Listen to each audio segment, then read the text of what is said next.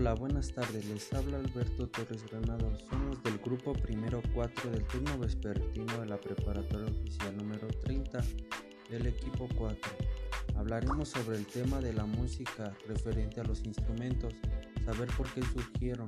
Para ello, mis compañeros Evelyn Paola González García, Indra América Alvarado Campo, Valerie Joana Sánchez Falcón, Daniel Peña González, Axel Adriana Arriaga Sánchez, Arroyo Rivera Jesús Diago, Dylan Emir Santiago Hernández, les hablaremos sobre el tema.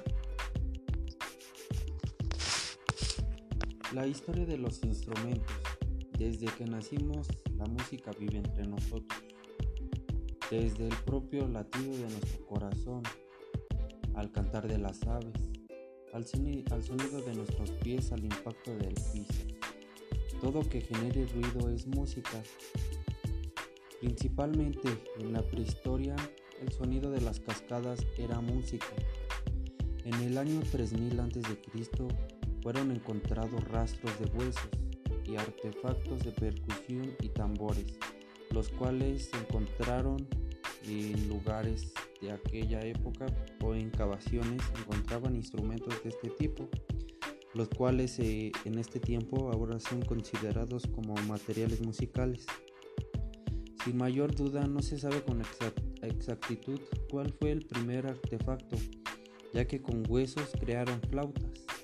Sinceramente, operaciones científicas dicen que el primer artefacto que tuvimos fue el cuerpo humano, ya que con el cuerpo humano hacían la percusión del el pie con el piso y con las palmas de las manos aplaudir, los cuales esos sonidos eran muy muy escuchados en ese tiempo, según los avances científicos con los cuales hacían sus rituales y cantos o, etcétera. El cuerpo humano fue muy importante en esta historia porque nosotros principalmente somos los primeros en generar la música tan solo con el sonido de nuestros cuerpos, al respirar, el latido del corazón y las palpitaciones o golpes de las palmas o con nuestros propios pies. Hacemos ritmos que consideramos música. También la propia naturaleza nos proporciona eso. El viento, eh, el viento al estamparse con el árbol, sus ramas, eh, hacen tonos musicales. El viento, el agua, eh, los propios animales generaban este ruido. Tan siquiera, eh, pues también nuestro sistema auditivo es el que nos ayuda a notar estos instrumentos. El sistema auditivo pues hizo notar que la música o el ruido tiene algún sentido. Eso es lo que es la música y la historia en estos momentos.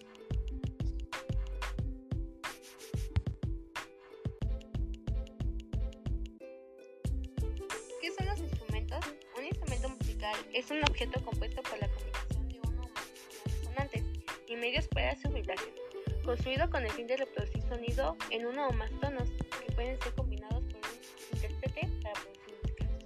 Al final, cualquier cosa que produzca sonido armónico puede servir de instrumento musical, pero la expresión se reserva generalmente a objetos que tienen ese propósito en específico.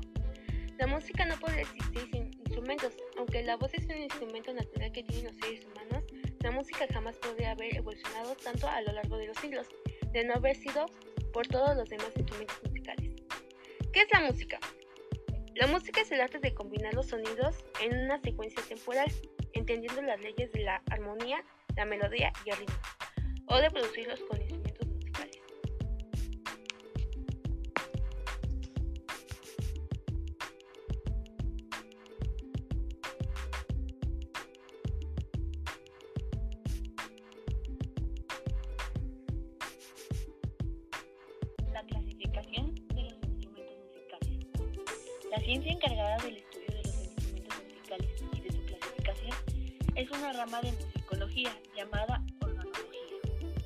Los instrumentos musicales se pueden clasificar de muchas maneras.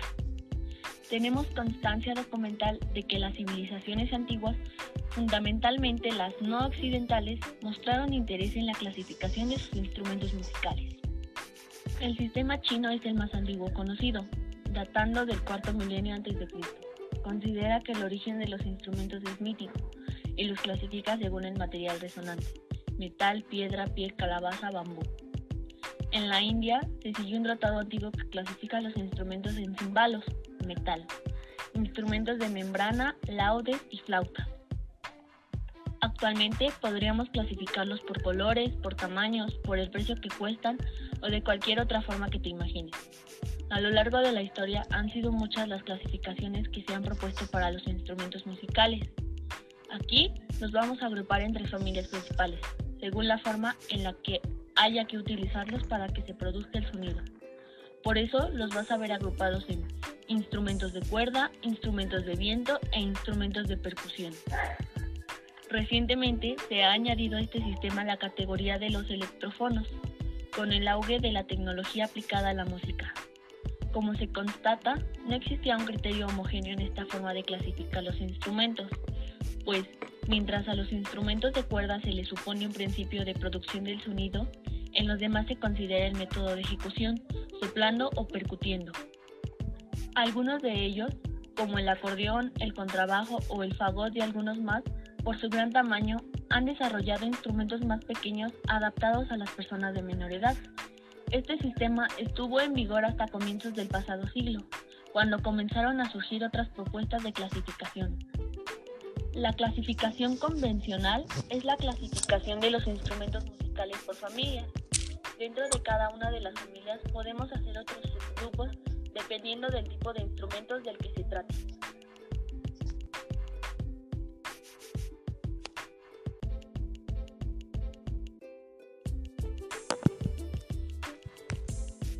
Instrumentos de cuerda. Los instrumentos de cuerda o cordófanos son instrumentos musicales que producen sonidos por medio de las vibraciones de una o más cuerdas, usualmente amplificadas por medio de una caja de resonancia.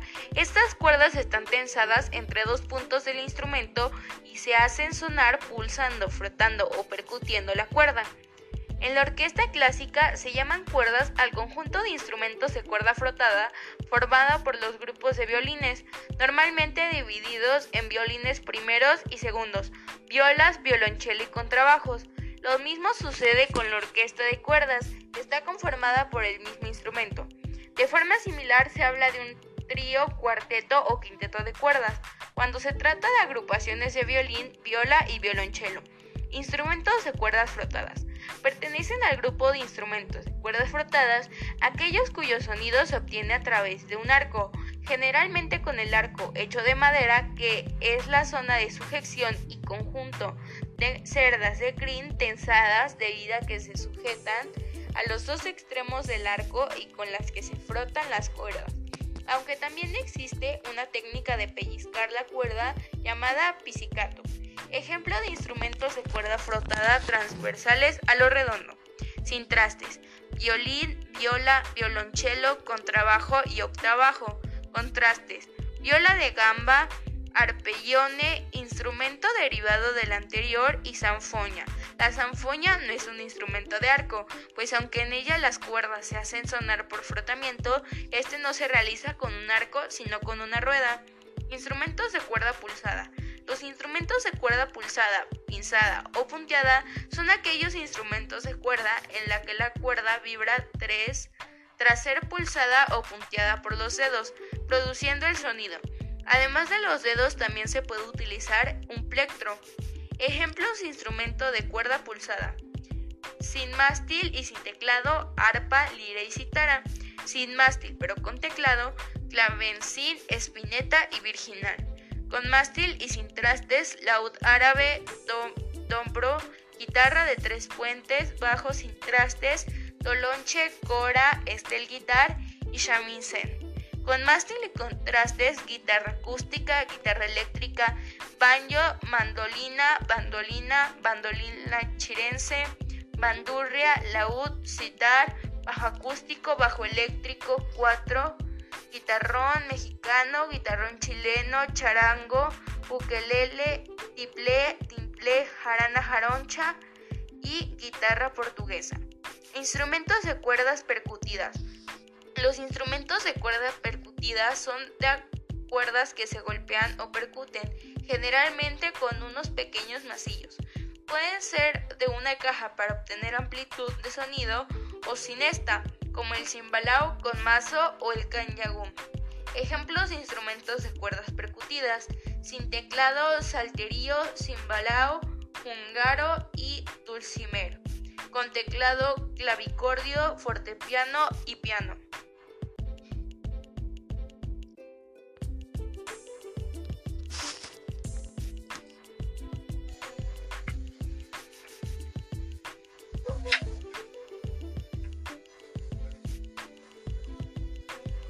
Instrumentos de percusión. Los instrumentos de percusión son aquellos que producen música a partir de ondas obtenidas tras golpear rítmicamente su superficie determinada del mismo. Algunos ejemplos de ellos son el tambor, el timbal, el xilófono, la campana, la caja peruana o cajón, el triángulo. Estos son de la familia que producen sonidos al ser golpeados o agitados, es decir, su, su superficie resondora es golpeada o sacudida. Los instrumentos de percusión por su origen ancestral y primario se refiere a herramientas de tipo idiófonos o de estrocheques. Un instrumento de percusión puede ser usado para crear patrones de ritmos o bien para emitir notas musicales. Suelen acompañar a otros con fin de crear y mantener el ritmo. Su origen se remonta a las primitivas sociedades africanas y asiáticas, marcado por su papel mágico y su acentuada función social.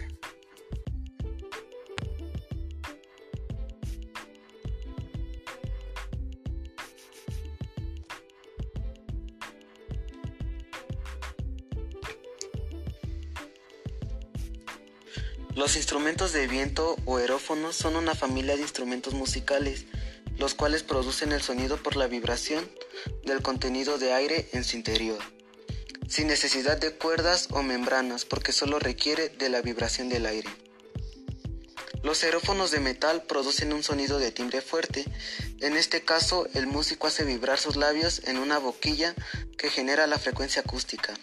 Entre los aerófonos de metal podemos nombrar a la trompeta, la tuba, el trombón, entre otros.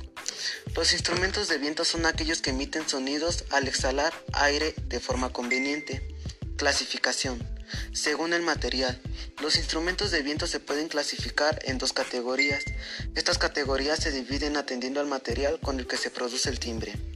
Número 1. Instrumentos de metal. El timbre suele ser fuerte, brillante y con sonido metálico. El sonido metálico el sonido en estos instrumentos se produce por la vibración de los labios en una boquilla metálica en forma de copa que produce la frecuencia acústica. Y número 2. Instrumentos de madera. El timbre de estos instrumentos es más suave y melodioso que el de los dos metales. El sonido se produce al soplar sobre un agujero o haciendo vibrar una caña de lengüeta doble o simple. Según su forma, los instrumentos de viento o tubos sonoros pueden clasificarse en, función de tres criterios distintos. Los tubos pueden ser cónicos, cilíndricos o prismáticos. Número 1. Cónicos. Saxofón, fagot, fiscornot, tuba, oboe, entre otros. Número 2. Cilíndricos. Flauta, travesera, clarinete, flauta dulce. Y número 3. Prismáticos. Instrumentos primitivos y algunos tubos de órgano según el modo de excitación de la columna del aire. Los tubos se clasifican en tubos de embocadura, de lengüeta y de boquilla. De embocadura, embocadura directa, flauta transversa y, embocadura indirecta, flauta de pico y tubos de órgano. De lengüeta, ejemplos de lengüeta libre, acordeón, armónica y melódica, simple, clarinete, saxofón y tubos de órgano y doble oboe y fagot. Y ejemplo de boquillas, trompeta, trompa, trombón, tuba, etc. Y pues bueno, eso fue todo por los instrumentos de viento.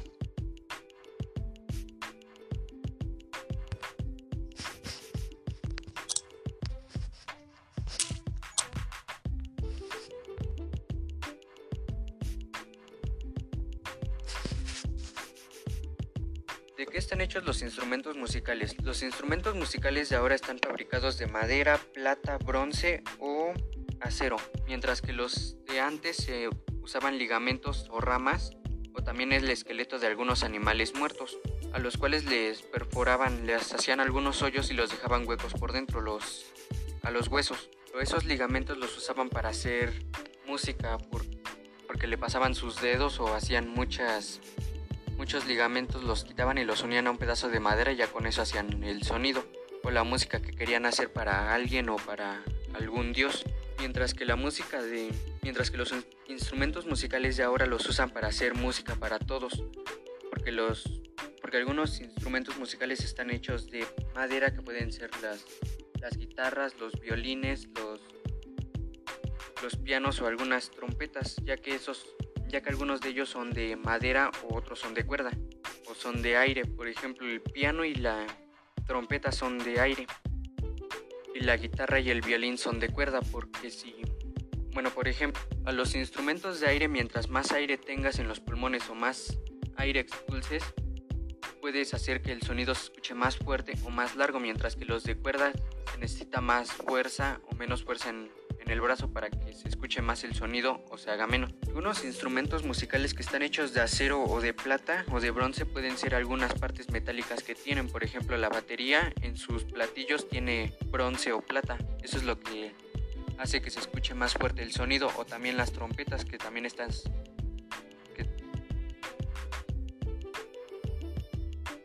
tienen que echar hasta atrás de todos los instrumentos para que no se escuche tanto porque es muy ruidoso ese instrumento mientras que algunas guitarras son eléctricas y les puedes colocar un amplificador, eso significa que puede hacer más grande el sonido o más agudo.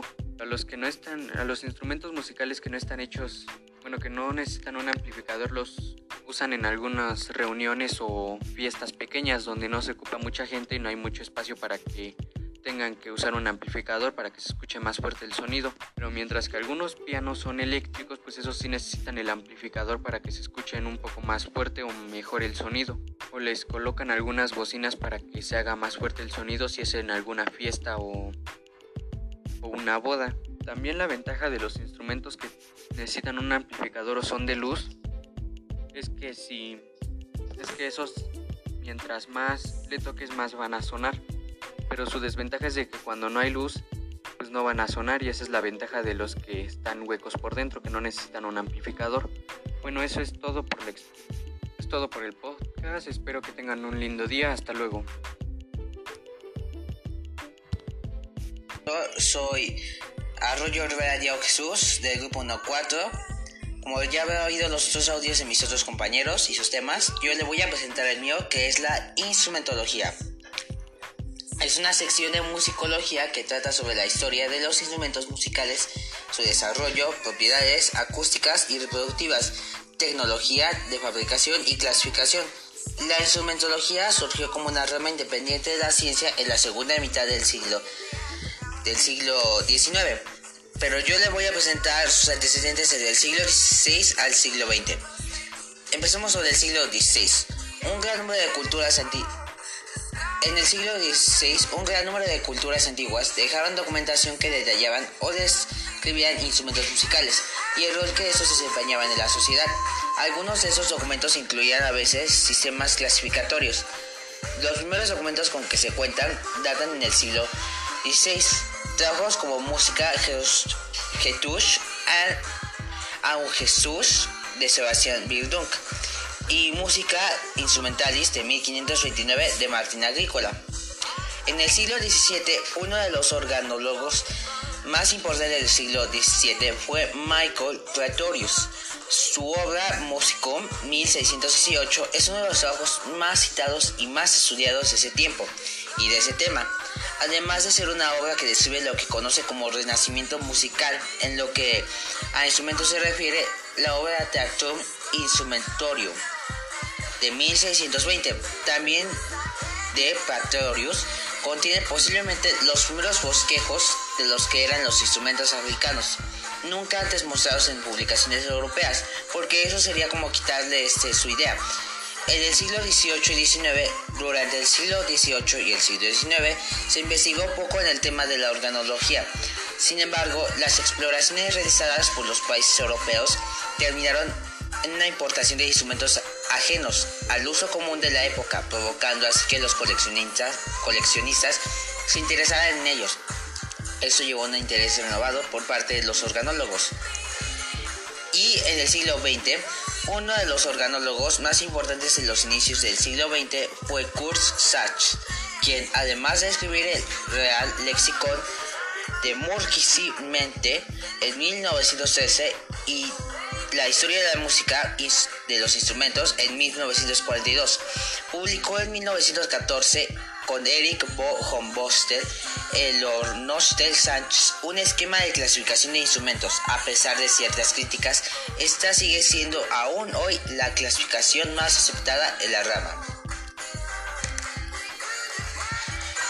Y también le voy a presentar la organología elemental, consiste en los elementos de la Tierra, los estados que luego representamos en la física y su categoría. Voy a empezar con la primera, que es la Tierra que su estado sólido y su categoría son los callanfonos. Elemento del agua, que es el estado de los líquidos, la categoría hidralófonos. Elemento aire, que su estado son los gases, y la categoría aerófonos. Y bueno, profesor, eso ha sido todo. Hasta luego.